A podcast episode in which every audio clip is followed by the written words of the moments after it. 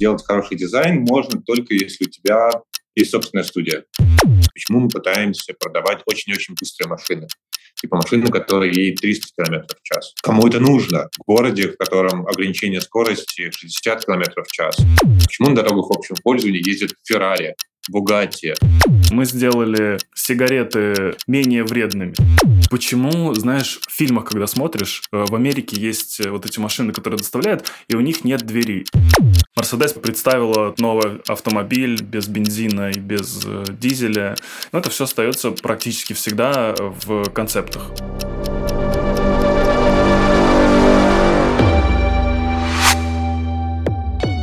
Всем привет, это подкаст «Не о дизайне», где мы говорим с дизайнерами не о дизайне, но и о дизайне говорим тоже. И сегодня в гостях э, Тим Черный. Привет. Э, рад быть здесь и э, поговорить не о дизайне, или о дизайне, обо всем на свете. Слушай, где ты сейчас находишься? Сейчас э, в Лондоне, в офисе Arrival, в центральном офисе. Тут пусто, сегодня воскресенье, и довольно приятно быть. И ехал, чтобы поговорить с тобой. Я знаком с тобой заочно. Я, э, когда был в АИС, там была такая стена, ну, я так понимаю, что это была ваша комната, и там была такая стена белая с красивым таким леттерингом, да, наверное, так это можно назвать. И мне сказали, что это делал ты, и что у вас там было подразделение «Ярость» называлось. Ты помнишь, что там было написано? Там должно быть «Head and Heart» написано, потому что мы как раз хотели делать дизайн, как бы, который, как бы, с одной ум, умный и э, эмоциональный, когда все вещи делались, потому что мы любим их делать, э, а не только потому, что они продавались или покупались. Расскажи про студию и расскажи, почему ярость и кто это придумал. Я провел с Аисом 10 лет. Мы начинали с очень маленькой студии. Я когда пришел в АИС, и было пять человек на чердаке. Значит, мы сидели, и я начинал там э, делать сначала графический дизайн, потом в какой-то момент переключил на сайты и цифровой дизайн. И в какой-то момент мы доросли довольно большой студии. Тогда, на тот момент, не самый крупный, но уже в лидерах. И это превращалось потихонечку в большой бизнес, э, где мы выходили на очень крупных клиентов, и, соответственно, все вещи сильно э, укрупнялись, я бы так сказал. Вот, мы дизайн направлялся больше на то, что нужно бизнесу. Вот, и в какой-то момент мы вместе сели и подумали, как мы этот бизнес дальше будем растить. А мне никогда, в принципе, бизнес было не очень интересно делать. Для меня это была просто часть какого-то процесса делания хорошего дизайна. Мне долгое время казалось, что делать хороший дизайн можно только если у тебя есть собственная студия. Или ты как бы часть какой-то большой студии. Вот, и это был единственный способ, как, как делать что-то классное и большое. И я долгое время хотел или сделать свою студию, или же быть частью большой студии. И, соответственно, АИС — это было такое исполнение мечты. И мы сели думать, как мы дальше будем развиваться, потому что появлялись какие-то государственные клиенты, появлялись корпоративные большие клиенты, что мы будем делать проекты прям росли. Если раньше проекты занимали 2-3 месяца, то начинались проекты, которые занимали полгода, год, а, даже полтора.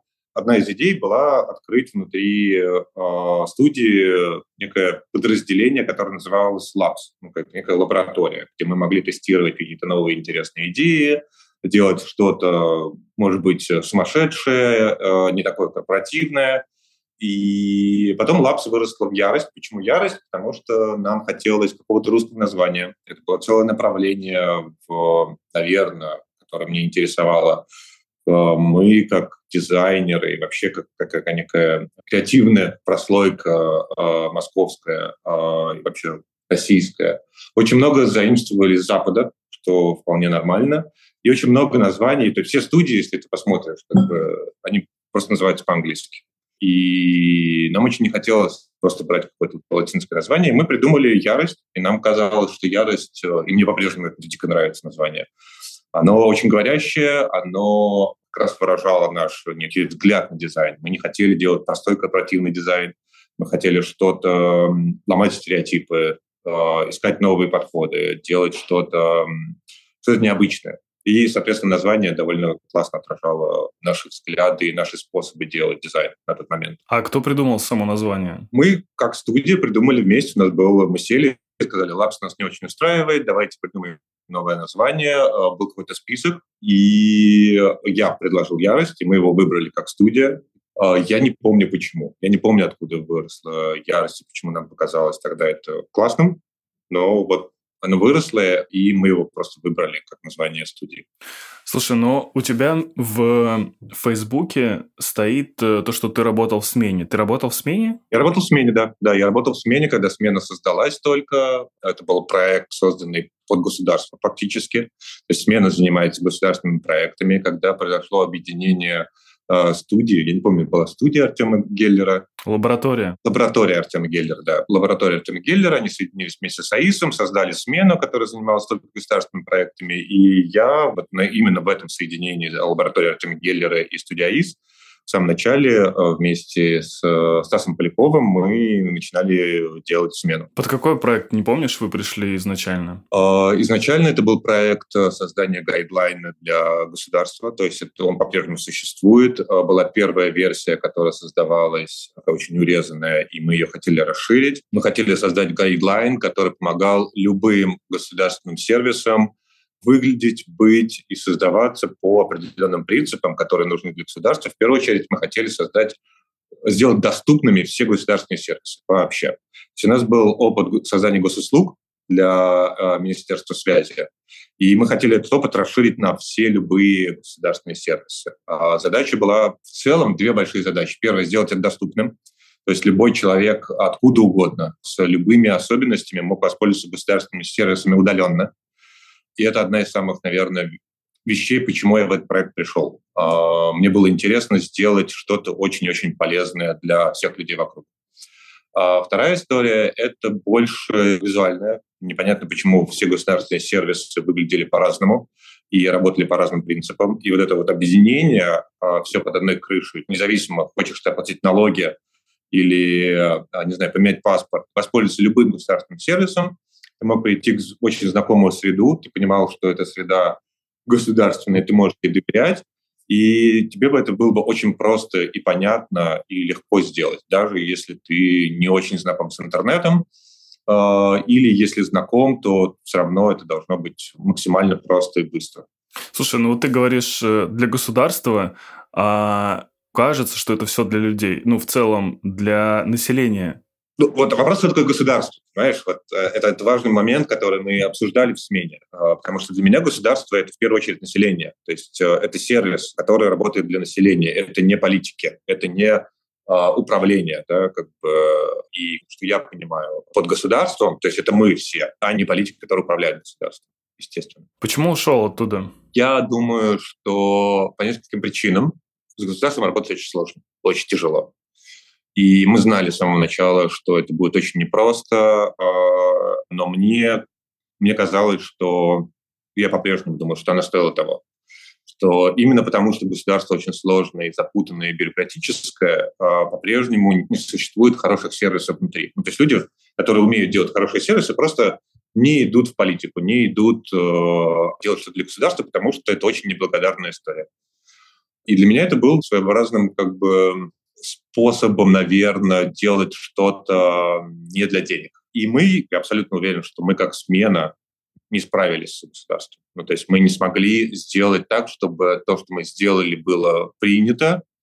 И, естественно, мы встретили очень много управленческих проблем. И когда эти управленческие проблемы начали касаться уже нас внутри, то, мы, то я понял, что все это опять начинает превращаться немножко в бизнес, что мы начинаем вместо того, чтобы делать что-то хорошее, опять как бы типа, ну окей, нас просят, давайте делать э, немножко хуже, ну, потому что нас просят. И в этот момент я понял, что тогда это не имеет никакого смысла. Ни для меня, ни для смены, как для студии. Потому что если в принципе мы, я вот как воспринимал смену, для меня это был социальный проект, если я вдруг я почему-то в этом социальном проекте не делаю то, ради чего я сюда пришел, то я не вижу никакого смысла продолжать. Вот, я ушел. Слушай, вот мне кажется, или есть такая история, что прежде чем там условно изменить дизайн там и подход э, к сайтам, ну, то есть это то, что видят люди. Кажется, что изначально нужно работать с вот внутренней какой-то историей. Ведь вот этот весь контент, который там собирается, эти базы данных, в которых это хранится, э, разные программы, под которыми это управляется, это вот влияет на восприятие людей, которые принимают решения потом по тому, что ты им предоставляешь. То есть ты твоя насмотренность и твой опыт работы, он позволяет тебе э, выдать что-то вот э, современное, новое, хорошее, а оно не принимается, потому что ну, ты постоянно в других интерфейсах, ты э, работаешь с другим дизайном, и поэтому вот возникают такие штуки или нет? Я думаю, что на самом деле самое большое влияние, которое оказывает на принятие того или иного, это причина, почему люди работают вот на этих местах, да, как бы чего они пытаются достигнуть. И это самое главное, на самом деле. А после этого, как бы, естественно, влияет, э, в каких интерфейсах они существуют и что они считают хорошим или плохим. То есть, на самом деле, вот мы всегда упираемся, что люди считают хорошим, а что плохим. А если мы как бы от этого оттолкнемся, все люди, которые принимают решения, да, как бы, то мы в любом случае упремся как бы в то, зачем этот человек здесь, чего он хочет здесь добиться. Если он пришел заработать денег, он будет всегда смотреть и очень э, сильно быть направлен на очень успешные кейсы в бизнесе. Мы все знаем как бы прекрасный э, пример, когда любой финтех в России просто ворует все у Тинькова. Это как бы эта вещь, которой я сталкивался сотни раз. Когда ты приходишь в любой банк, как бы и первое, что тебе говорят, давайте откроем Тиньков и просто начнем перерисовывать. И я очень упрощенно сейчас, очень упрощенно делаю, но по сути мы все время сталкиваемся в то, что любой интерфейс любого финтеха будет сравнивать с Тиньковым. Потому что финтех хочет зарабатывать деньги, он смотрит на самые успешные кейсы, это называется бенчмаркинг, да, как бы, и они говорят, вот если мы сделаем не хуже, чем у Тинькова, это хорошо. Никаких других целей не ставится. В государстве, помимо денег, существует еще та самая политическая история, как бы не облажаться, не облажаться, да, как бы очень большой страх, потому что если ты облажаешься, ты потеряешь должность и, соответственно, способ зарабатывать деньги на этой должности. И вот это одна из самых сложных вещей. Что значит не облажаться? Так? Что значит выполнить план или же сделать не хуже, как у западных партнеров, или же попасть в какие-то рейтинги. То есть вот эта вот задача типа сделать хороший дизайн, она стоит не на самом последнем месте, но точно не на первом. Хорошо, если в середине. Естественно, при этом никто не говорит. Невозможно это даже в честном разговоре Э, вот эту цель, чего мы, собственно, пытаемся здесь все как команда добиться, вытащить. И это очень тяжело. Очень тяжело, потому что непонятно, почему люди принимают такие решения. Ну, слушай, если вот, если мы возьмем, что государство – это большая компания, ну, какая-то большая корпорация, мне почему-то кажется, что вот в крупных корпорациях, если мы вот возьмем там именно вот, которые зарабатывают деньги в России, это работает по такому же принципу – не облажаться. Вот каждый хочет выполнить свои KPI, и главное, чтобы, знаешь, начальству понравилось, главное, чтобы я получил свой бонус э, там в конце года, а то, что получится, как получится, типа, знаешь.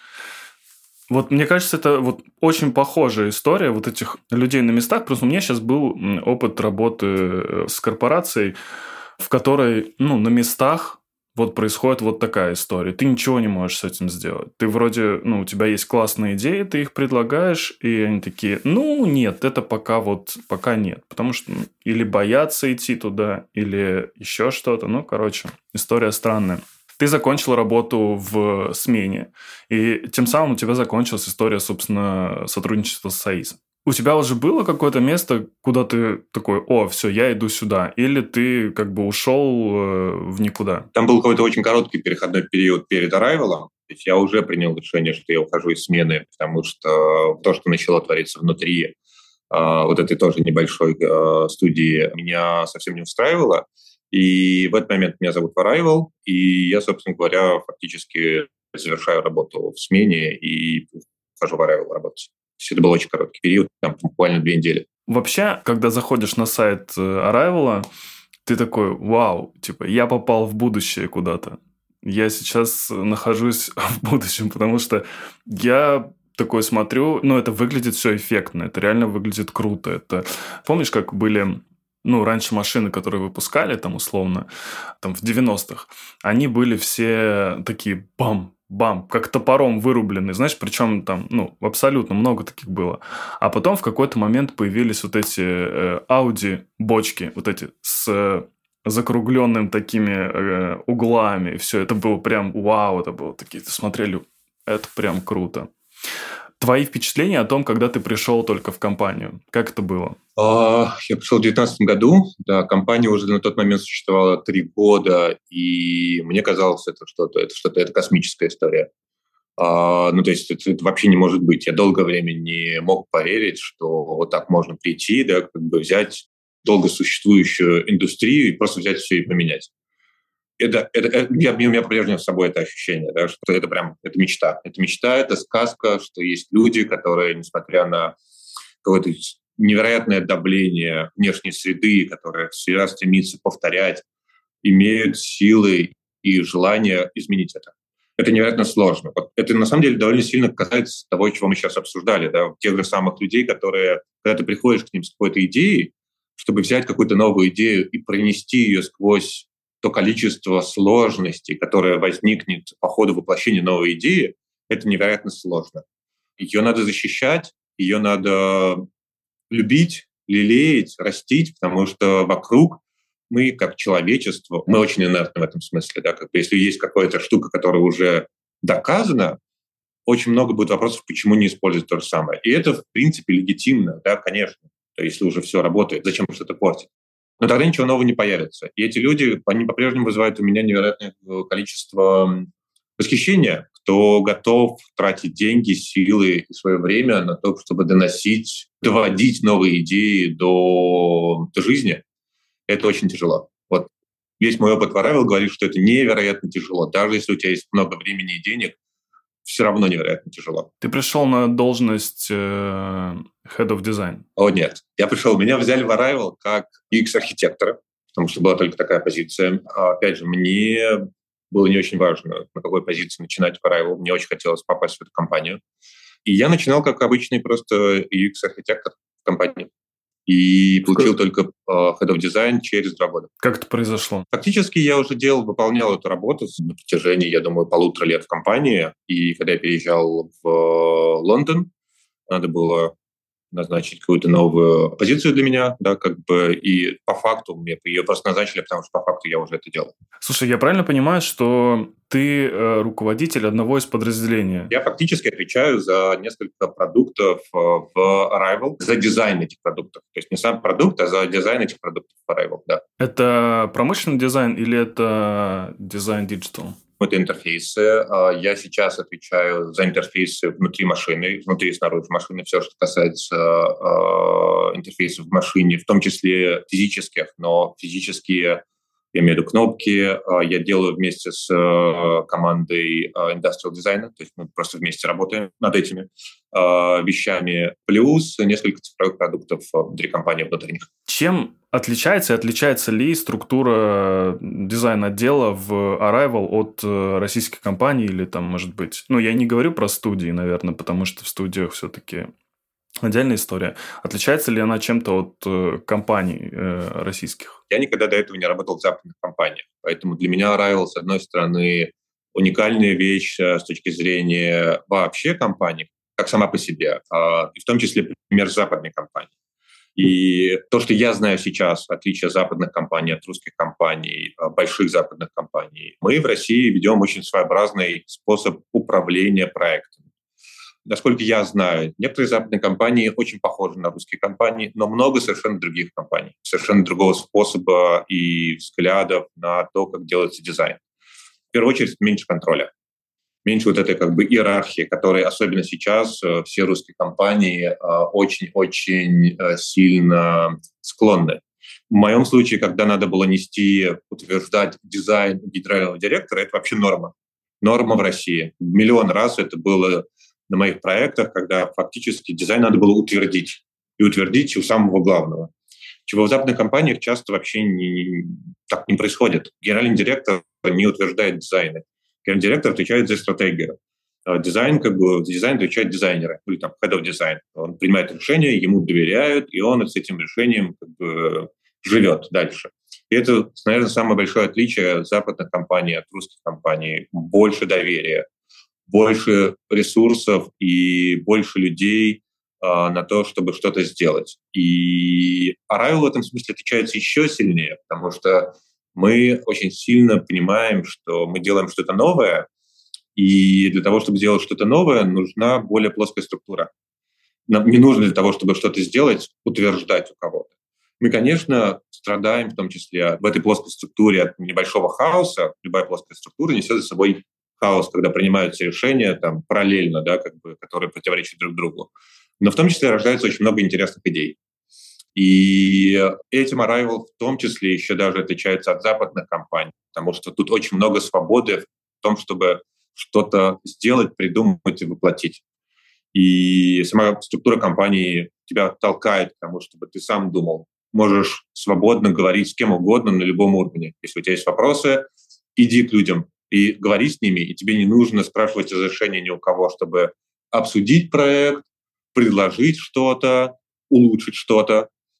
Это невероятная свобода. Это невероятная свобода для тех самых идей. То есть, по сути, мы как раз, когда я говорил о том, как сложно какую-то новую идею пронести сквозь даже внутри компании, не говоря уж про производство, это вот этот вот процесс, когда типа, а мы уже по-другому все утвердили и сделали. Но это же лучше. Ну, давайте обсудим в следующем году. Да? Вот здесь в Arrival есть свобода как бы не обсуждать не в следующем году, а обсудить прямо сейчас и попытаться воплотить новую идею, если она лучше, немедленно. То есть это на уровне как бы культуры компании. А, это очень здорово. Это, это невероятно освобождает э, и голову, и количество вещей, которые хочется сделать здесь. По моему личному мнению обывателя, в основе промышленного дизайна автомобилей стоит э, дизайн и функциональность. Ну, типа, какие-то штучки, которые можно покрутить, крыша, которая ездит, э, датчики дождя и так далее и тому подобное все, что мы видим и у нас вызывает какое-то вау и что-то такое, о, это тачка из будущего, типа, знаешь, это в основном концепт-кары какие-то. Ну, то есть ты смотришь какие-нибудь выставки машин, и там Mercedes представила там вот новый автомобиль, э, он полностью там работает э, без бензина и без э, дизеля, и вот он такой весь на электроэнергии только, и ты смотришь, и это выглядит прям, это выглядит очень эффектно, это все круто, но это все остается ну, практически всегда в концептах. Мне почему-то кажется, несмотря на супер крутые штуки, которые делаются внутри, основная вот э, история, которая лежит в основе этих автомобилей, это дизайн. Вот во главе всего, несмотря на всю технологичность, я уверен, что там очень крутые Э, разработчики, механики, инженеры и так далее. Но в основе всего этого, вот когда ты только это видишь, ты говоришь, вау, это классный дизайн, это супер крутой дизайн в связи с этим, как происходит вот этот общий вайб какой-то, который создается, чтобы все дизайнеры, промышленные дизайнеры, которые создают дизайн автомобиля, люди, которые создают дизайн интерфейса, дизайн руля там и так далее, они же должны быть в какой-то на одном каком-то вайбе находиться. Или как это происходит? Ну смотри, у нас немножко, немножко другая история. Во-первых, ты абсолютно прав, и это довольно характерная история для современной а, автомотив-индустрии, автомобильной индустрии, что продается, по сути, внешний вид уже не технология сама по себе, а то, как машина выглядит или как сиденье устроено. Да? Это довольно характерная история на самом деле для смены парадигмы любого индустриал объекта. А, мы наблюдали это в телефонах. Да, вот перед тем, как появился iPhone, мы видели какое-то совершенно фантастическое разнообразие телефонов, да, которые как бы крутились так, крутились так, крутились так.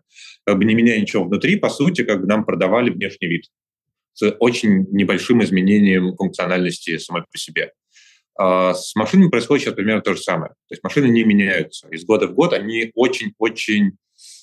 Я не могу сказать, что ничего там не происходит. Происходит много всего интересного, особенно с точки зрения безопасности, происходят колоссальные изменения, но сама машина по себе как бы не меняется. И поэтому весь маркетинговый аппарат сейчас строится вокруг того, как продать собственно говоря, внешний а, вид машины, чем технологию. Потому что технология доросла до такого уровня, что, в принципе, ее продавать не надо. Она остается на том же уровне все время. Это то, чего мы в Arrival пытаемся поменять. Кажется, что пора, пора вот эту вот историю внешнего вида, продажу внешнего вида изменить. Внешний вид машины не должен продавать машину. Машины должны продавать технологии. И тогда мы опять э, неизбежно придем к тому, а что такое машина, особенно машина в городе какая она должна быть. Почему мы по-прежнему пытаемся продавать очень-очень быстрые машины? Типа машины, которые едет 300 км в час. Кому это нужно? в городе, в котором ограничение скорости 60 км в час, а там, во многих европейских городах на большинстве улиц это 20 миль в час, это около 40 км в час. Зачем нам нужны машины, которые умеют так быстро разгоняться? Да, для чего? Иметь вот этот вот очень гоночный аэродинамичный вид да, как бы для, для машин, которые 95% проводят на дорогах общего пользования.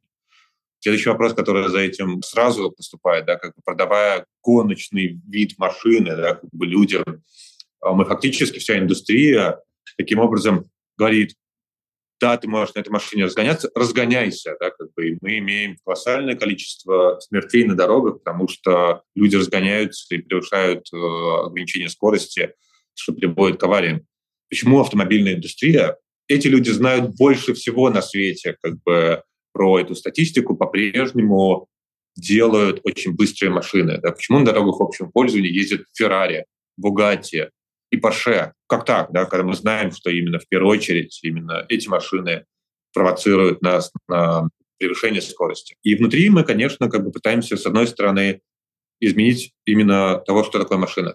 Что такое машина и а, функциональность машины. И самое главное, что мы пытаемся сделать, это убрать человека из управления. Не в том смысле, что мы говорим, что давай как бы полностью делать машину driverless, без водителя, но в том числе, если ты водишь, ты водишь вещь, которая как бы выполняет функцию транспортировки. И это одна из вещей, которые мы пытаемся здесь добиться, переосмысление вот этого понимания машины в городе и машины с точки зрения транспортного средства. Добавляем максимальное количество как бы, автоматизаций, и руль, по сути, то самое понимание руля как контроля машины, да, он, он не очень имеет значения, если э, гигантское количество технологий позволяют тебе управлять удобно и комфортно. Это как клавиатура, да, как бы, которая там когда-то была очень важна с точки зрения там, скорости печати, да, а сейчас, по сути, как бы столько вещей, которые помогают исправлять э, как бы опечатки, подсказывать, что делать и так далее и тому подобное. И вот если смотреть на машины с точки зрения технологий, которые мы можем туда привнести, то мы думаем в очень, в очень совершенно особенном а, смысле. То есть мы вообще не очень хотим думать о машине как о машине. Для нас это просто девайс. Девайс, в котором есть четыре колеса, который переезжает э, с одной точки э, как бы, на другую, и мы не хотели бы делать машины. Мы хотим вещи, которые помогают нам перемещаться. И поэтому э, мы смотрим на наши машины, как бы на наши девайсы именно с этой точки зрения, что поможет нам перемещаться максимально. Это дальше что значит максимально? Максимально что? Э, комфортным образом, да, и мы занимаемся коммерческим транспортом. Если мы говорим про автобусы, да, очень много вещей, которые там важны с точки зрения водителя автобуса или пассажира автобуса. Пассажир автобуса вообще важно понять, где он все время находится. Если мы говорим про delivery van, который доставляет посылки, то там начинается история, как бы, когда водитель каждые пять минут останавливается, выходит из машины, э, заходит в машину, находит посылку и так далее. И мы дизайним, весь дизайн происходит с точки зрения вот этого процесса. То есть неважно, как бы руль, сиденье, экран, педали, все как бы рассматривается с точки зрения процесса рабочего дня водителя. Ты сейчас говорил про быстрые машины и безопасные машины. И мне кажется, вот скорость, безопасность – это какие-то антонимы, знаешь, абсолютно. Абсолютно, абсолютно, ты абсолютно прав. Если брать статистику и смотреть на статистику, во-первых, миллионы как бы, инцидентов каждый год в каждой стране, и все они связаны с превышением скорости. По большей части это все превышение скорости. Очень мало аварий, которые происходят э, по причине каких-то других вещей. И это очень странно, согласись. То есть мы каждый раз видим концепт-кары, которые выглядят как гоночные машины, которые очень связаны с гонками. Мало того, мы, каждая большая компания от Mercedes до, до Ferrari да, как бы участвует в гонках Формулы-1 и совершенно очевидно инвестирует в гоночные технологии, то есть как максимально быстро ехать. Но для города это не нужно. И очень мало проектов, которые бы эти большие компании инвестировали в обычную жизнь, городскую жизнь, где больше всего транспорта, это, это город.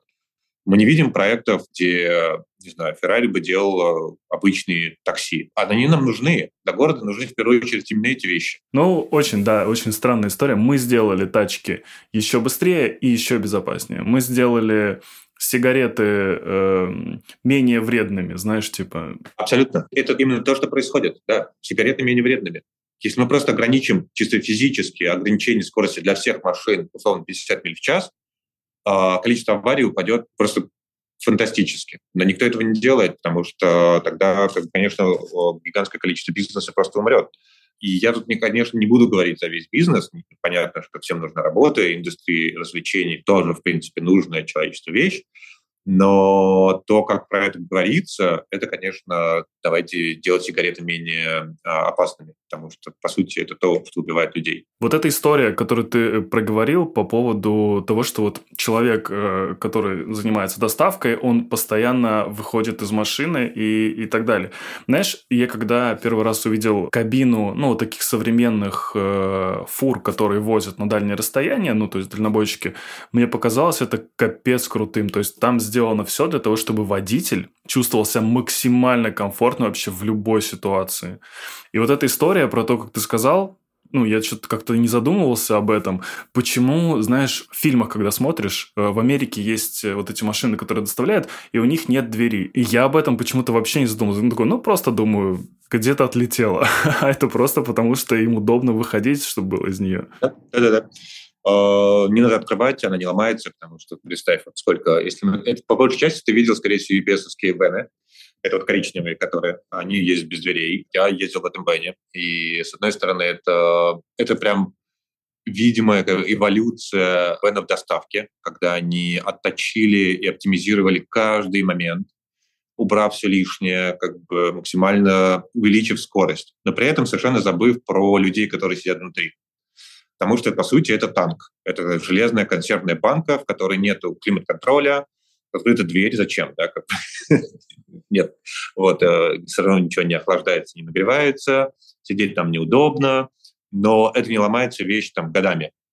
А мы знаем статистику, по-моему, там написано, что такой вен выживает без каких-то глобальных починок 20 лет живет. И это им поменять, потому что в этом вене как бы такая очень эффективная, но бесчеловечная история, такая прям военная машина. Танк доставки, можно так сказать. Нам, конечно, в современном мире хочется в том числе заботиться о людях, которые сидят в этих машинах. То есть, с одной стороны, это самая эффективность, которая э, есть, и мы ее перенимаем у этих компаний. С другой стороны, она немножко бесчеловечная, и нам хочется этой человечности добавить, потому что мы тоже понимаем, то есть мы можем на это смотреть с практичной точки зрения в том числе. Чем больше человек комфорта, тем меньше он устает, тем меньше ошибок он совершает, тем в том числе быстрее он это делает. Это с одной стороны. А с другой стороны, ну и сама человечность имеет значение. Да, как бы мы хотим, чтобы люди, которые пользовались э, нашими девайсами, нашими машинами, э, любили эти машины, чтобы им нравилось делать эту работу. И мы не видим причин, почему сейчас технологически а почему мы не можем так сделать? На самом деле можем. Важен ли дизайн, э, например, батареи, которая стоит в этой машине? Абсолютно, абсолютно важен, важна каждая деталь. А современная автомотив-индустрия очень сильно переросла корнями э, в гонке. То, как устроены гонки, в то, как устроены гоночные машины, и оттуда берется очень много в современное автомобильное строение. И если смотреть на любой компонент, который сейчас устроен, его как бы задача быть максимально маленьким чтобы поместить как бы много-много вещей в корпус. И, естественно, занятия меньшего объема, они могут совершенно разного быть объема. Это не, не шар, не круг, не квадрат, это вот какая-то вот очень странная форма, если ты посмотришь, как двигатели устроены, да, это вот какая-то вот такая форма, которая пытается максимально занять минимальный объем. И поставить эти некоторое количество компонентов друг с другом – это вот прям настоящая задача, которую да, современные индустриал дизайнеры во всех машинах и пытаются решить. Вот. И, соответственно, ты видишь гигантское количество просто неиспользованного пространства, потому что они пытаются быть очень странной формы. Вот. А чаще всего это производители, которые сторонние производители. А одни ребята производят э, двигатели, вторые производят э, трансмиссию, третьи производят э, тормоза и так далее. Потом как бы, задача все собрать в одно место. Мы хотим это, конечно, поменять. Нам кажется, что современные реалии автомобильного производства, они, они, не могут быть э, такими больше, потому что если мы подумаем о том, как располагать элементы относительно друг друга, и как потом их обслуживать, и как потом их менять, и как эффективно место они должны занимать, это должна быть очень простая модульная система. И мы неизбежно приходим к тому, что в модульной системе это фактически стандарт, который там мир должен принять. Да? Мы видели, как сложно принимаются стандарты на примере, не знаю, даже простейших кабелей для зарядок, да, USB-C, который только вот пришел наконец-то, и мы наконец-то, возможно, будем жить в мире как бы минимального количества разъемов. Теперь представь, какое количество различных разъемов и способов крепления и соединения различных компонентов существует а, в автомотив индустрии. Это просто невероятное количество и стандартов там общения, а, которые очень сложно между собой соединять. Именно поэтому Arrival производит в том числе свои компоненты для того, чтобы упростить, упростить общение компонентов друг с другом, упростить сборку вещей или обслуживание каких-то компонентов упростить, когда все компоненты начинают работать э, по единому стандарту, на едином языке, через единые э, способы общения, тогда выяснение проблем в том числе становится более тривиальной задачей, менее сложной задачей.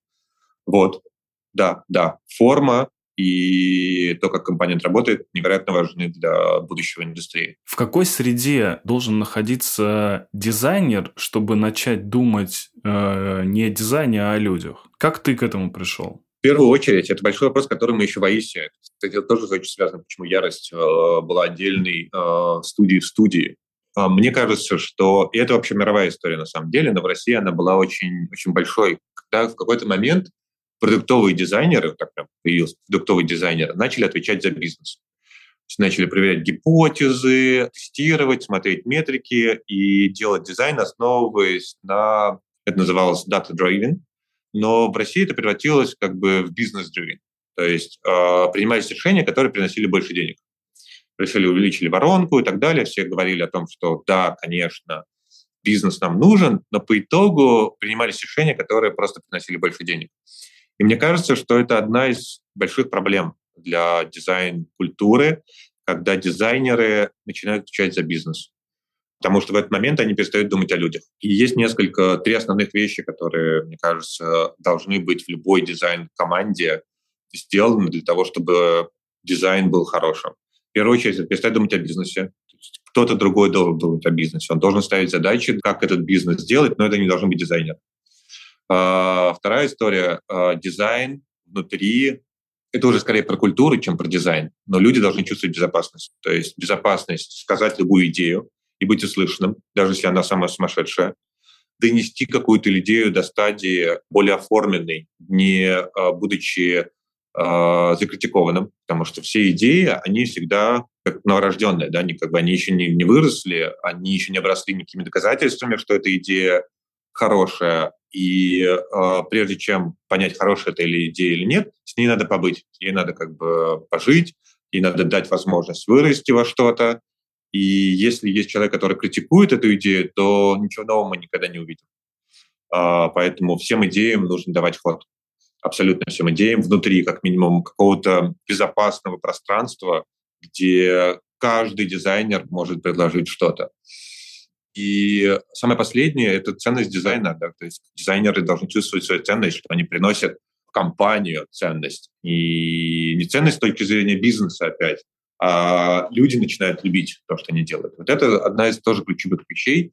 Если компания дает понять дизайнерам, что их работа цена, и они видят ценность э, от пользователей, которые тоже говорят о том, что им нравится продукт, это тоже невероятно важно. И тогда все возможно. Ты как-то говорил о том, что для плохой компании нельзя сделать хороший дизайн. Да, я абсолютно в это верю. Ровно по этим причинам, что если компания нацелена на бизнес, или как бы на какие-то достижения цели, то она будет это транслировать внутри. Ты никакой бы ты дизайн не делал, Давай вернемся. Это то, про что мы говорили. Прости, пожалуйста, банк Тинькофф, что я использую тебя в качестве этого примера. У меня было видео когда-то а, ровно про это. И вот сейчас она пришла. Какой бы классный интерфейс не был, банк Тинькофф просто как бы как бизнес подвел своих клиентов. Вот ровно в этой как бы системе, которая сейчас была после февраля, введя как бы совершенно фантастические э, условия, когда если ты переводишь, значит, 50 фунтов, то ты еще будешь компании должен 150, да, как бы за этот перевод. Если бизнес плохой, неважно какой интерфейс, неважно какой дизайн ты делаешь, если бизнес ведет себя вот таким образом, то все. Дизайн не может изменить бизнес. И фактически те дизайнеры, которые работали на эту компанию, они э, обманули, собственно говоря, людей, которые им пользуются. Продукт — это и есть банк. У него может быть очень хороший интерфейс, но если продукт плохой, то и дизайн плохой. Простыми словами, если ты человек говно, наденешь на себя баленсиаги, там, кроссовки и футболку, то ты говном и останешься. Да, и это становится еще хуже, потому что в какой-то момент какое-то количество людей может поверить, э, что ты не говно, если уж совсем грубо. Потому что ты не выглядишь как говно. Это очень тонко. Окей. Ты рассказывал о роли дизайнера года 3-4 назад. Какова сейчас, как ты думаешь, роль дизайнера в продукте? И, ну, я уже услышал по поводу продуктового дизайнера. Какова сейчас роль в продукте э, вот э, в Arrival? А, ничего не изменилось в этом смысле. Я тоже верю, что дизайнер тот, кто как раз отвечает за то, чтобы продукт был человечным. И вот это вот разделение, оно мне очень нравится. Не значит, что дизайнер не должен думать про бизнес. Конечно, он должен. В первую очередь, он должен думать про человека. Вот если он говорит, вот я знаю, я как дизайнер, знаю, как делать хороший продукт да, как бы для человека. Есть бизнес, который говорит, нам нужно там, для того, чтобы это работало, чтобы продукт был знаю, дешевым. И не значит, как бы, что это плохо, дешевый не обязательно плохо, наоборот, дешевый продукт – это хороший продукт. И они вместе думают, и дизайнер отвечает за то, чтобы в момент, когда мы удешевляем продукт, мы не потеряли человечность. Это его как бы прямая история. Дальше как бы сейчас мое представление о дизайнере, а, оно не только должен думать о человеке, но и о планете, о человечестве в широком понимании, потому что то, что хорошо для человека, совсем не обязательно хорошо для планеты. А, в моем понимании сейчасшнем а, задачи дизайнера даже возросли, то есть его ответственность возросла. Если ты делаешь какую-то вещь, которая может быть достаточно доступной, то есть дешевый продукт, удобный продукт, который выполняет твои функции, который ты любишь, он еще должен быть экологичным, чтобы он не должен загрязнять планету.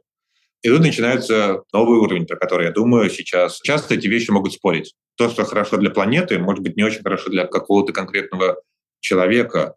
В конечном счете это все равно хорошо для него, но в данный момент он может быть плохо. То есть вещь может быть дороже, потому что она более экологичная, и это нужно выбирать. Я не знаю каждый раз, каким путем пойти, а, но ответственность, конечно, дизайнера в том числе и в этом, но и бизнеса. Как бы и бизнес тоже должен об этом думать, конечно. У меня есть для тебя блиц от дизайн-сообщества МТС. Это блиц, который состоит из шести вопросов, и один вопрос у нас будет э, не блиц. Первое. Что ты не любишь в своей работе? Эм, бюрократию. Три самых интересных или талантливых дизайнера прямо сейчас. В Arrival работают самые талантливые, самые классные дизайнеры. Принимается. Что ты посоветовал бы себе в 18 лет относительно карьеры или работы? Читать больше. Какими главными качествами должен обладать дизайнер или качеством? Я думаю, что сейчас это мечтать. Согласен ли ты с высказыванием, что лучшие дизайнеры – предприниматели? Нет, совершенно нет. В каком году алгоритмы лишат дизайнеров работы? Никогда. И финальный вопрос – это не блиц, можно подумать. Представь, что компания МТС говорит тебе, Тим, ты можешь прийти на любой продукт вообще в МТС и стать дизайн-директором любого продукта. Но для начала тебе его нужно придумать. Что бы это был за продукт? Довольно сложная история, потому что а, на самом деле не так важен продукт, как важно, а, что в этом продукте мне можно было бы сделать и какое количество, не знаю, времени, инвестиций, не только денежных, но технологических и временных э, в этот продукт компания готова была бы инвестировать. Важно, чтобы это было полезно для людей, не для бизнеса, а для людей. Потому что для бизнеса понятно, что это, в любом случае любой продукт должен быть э, прибыльным. И это как бы вещь, которая вообще не обсуждается. Иначе как он будет выживать? Если эта вещь направлена на людей, если мы говорим о том, что мы хотим сделать жизнь людей лучше, это был бы любой продукт от карточных как бы, продуктов, которые тоже, может быть, очень, очень хорошие, переосмысленные, до чего угодно. Не так важно, чем заниматься. Это важно. Э, из любого продукта, из любой вещи можно сделать что-то интересное и большое. Книга, которая повлияла на твою жизнь?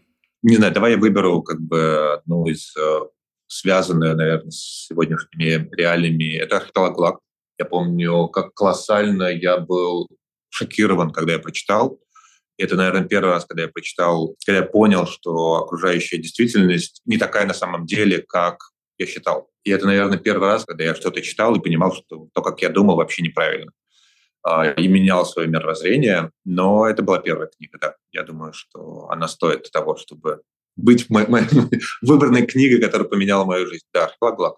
А ты помнишь э, обстоятельства, при которых ты читал? Ну, что, что происходило вокруг тебя? А, да, я помню, ничего, ничего, ничего такого. Это была просто одна из книг на полке в доме, где я жил. За это можно сказать э, спасибо моим родителям, что я прожил в окружении книг.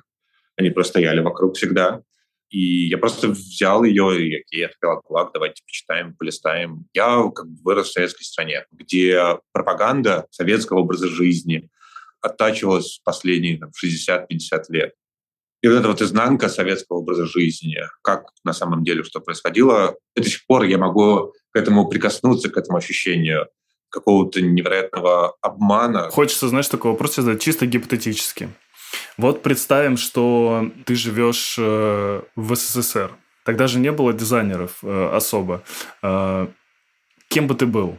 Я думаю, что я прекрасно бы делал какой-нибудь... Был верстальщиком газеты например. Я начинал, мою карьеру вообще начиналась с этого, и я думаю, что эта бы вещь меня бы вполне бы увлекла. Слушай, вот, кстати, интересная история. Тебе тяжело было вообще переориентироваться с графического дизайнера на digital дизайнера? Это было непросто.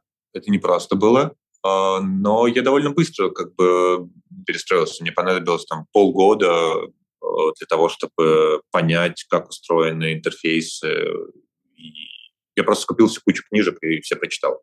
Их не так было много в России. Есть какие-то свои особенности? Я просто, я про граф-дизайн знаю почти ничего. Есть очень много особенностей. Я очень много принес э, в э, цифровой дизайн из графического дизайна, понимание типографики, цвета, сеток, вот все, что можно было принести. Я по-прежнему это использую, люблю. И э, для меня как бы интерфейсный дизайн тоже графический дизайн. Ну, там с особенностями взаимодействия, да, которые мы можем использовать в цифровом дизайне, но ничем не отличается по большей части от того, что я делал, когда я верстал газеты и журналы. Да, ну, появились кнопки, ну, появились там экран, да, как бы адаптив, э, не знаю, взаимодействие, звук. Э, мы в целом как бы видим тот же текст, э, нам нужна такая же иерархия распределения информации, картинки, в целом это просто такой проапгрейднутый графический дизайн, который я делал до этого. Если бы, вот я не знаю, задумывался ты об этом или нет, что ты в дизайне э, сможешь оставить после себя? Ну вот знаешь, э, я просто разговаривал как-то с ребятами, у меня есть такая гипотеза, я стараюсь ее говорить всем, о том, что дизайнеры делают дизайн чего-то. Но такова жизнь сейчас, что на любой твой дизайн всегда будет редизайн. И очень быстро это происходит. Сейчас вообще очень быстро делаются редизайны. Э, это все ну, останется в архивах, понятно, каких-то, но это не будет таким каким-то вечным. Поэтому спустя там 30 лет, условно, большинство работ, которые делают дизайнеры, они будут уже изменены в любом случае, либо забыты. Я думал об этом. Я думаю, что ничего от меня не останется. Может быть, у меня есть прекрасный, как бы, единственный, наверное, пример, который я могу привести. Был какой-то момент, я делал логотип, и человек, которому я делал этот логотип, сделал себе татуировку этого логотипа. Вот. И, наверное, вот это вот и останется как, бы, как прекрасный пример как бы, того, как графический дизайн может остаться, знаешь, быть. Потому что татуировка, она вот, она, она, она останется. Не, я не думаю, что в современном мире э, что-то, что я сделал, останется. Я бы не хотел, на самом деле, чтобы что-то осталось. Мне кажется, эта эпоха ушла. Ты абсолютно прав. Надо дизайнить то, что было дизайнено до этого, и улучшать. Давай напоследок. Три любимых фильма. «Гарри Поттер». Прекрасное кино. Прекрасная история. Э, я очень люблю Гарри Поттера, и особенно все, что начиная с «Узника Скабана», великолепно. «Последняя дюна» невероятная. И «Космическая Одиссея». То есть у тебя прям все фэнтези? Да, да, да. Это очень хорошо. Музыка, которую ты слушаешь, нелюбимая, может быть, но ту, которую ты можешь э, всегда послушать. Вот ты врубаешь какую-то там, группу или песню, ты такой, кайф. Слушай, я в этом смысле очень скучный чувак. Я в какой-то момент переключился на классику, классическую музыку, и я по-прежнему остался на ней. Я как бы каждый раз, когда я включаю, все начинают засыпать. Это Бах. Это Бах. Я могу слушать Баха бесконечно. Я не знаю почему, особенно в современном исполнении э, Глена Гульда. Э, Если мне нужно включить какую-то музыку, скорее всего, это будет именно это, Глен Гульт и Бах. Спасибо тебе, что согласился, несмотря на то, что у меня слетал интернет очень часто. Ну вот, спасибо тебе большое. Пожалуйста, пожалуйста, было классно поболтать, я всегда рад. Подписывайтесь и оставляйте комментарии на Яндекс Музыке, Apple Podcast, Google Podcast и других стриминговых сервисах. Пока-пока.